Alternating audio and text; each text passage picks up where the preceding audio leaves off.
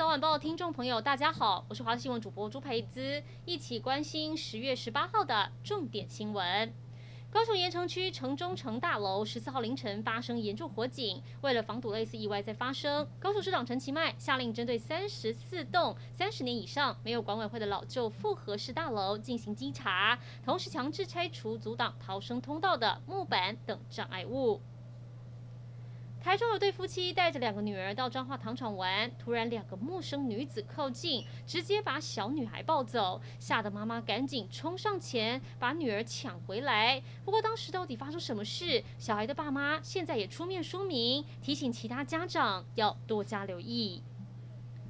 红海集团年度大事科技日今天登场，现场将秀出三款电动车。红海今天除了对外正式亮相两款电动车以及一台电动巴士，也将向法人机构、媒体单位展示红海电动车软硬体研发成果，包含智能座舱以及智能网关，还有智能驾驶部分。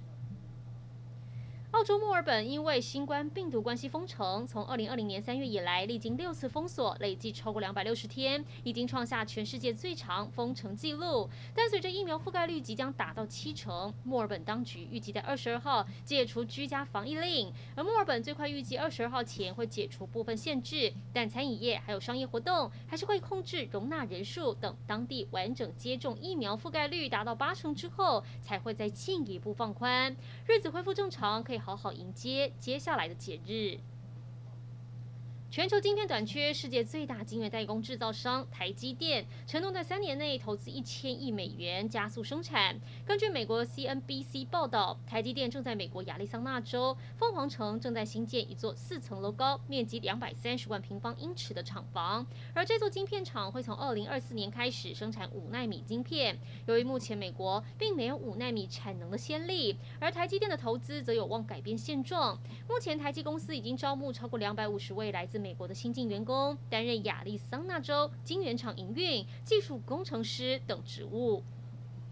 一起来关心天气。今天清晨还是受到东北风影响，各地天气比较凉，但跟昨天相比，水汽比较少。只有基隆北海岸东部地区还是有局部降雨，其他地区则是多云到晴。中午过后，中部山区、南部地区会有零星雷阵雨。也因为东北风很强，台南以北、东部、恒春半岛沿海空旷以及离岛会有八到九级强阵风，临近海域也会有比较大的风浪，海上活动务必要注意安全。而在温度部分，除了高频地区之外，其他地方低温只有十八到二十二度，白天温差可能高达十度，早晚也提醒您务必要注意保暖。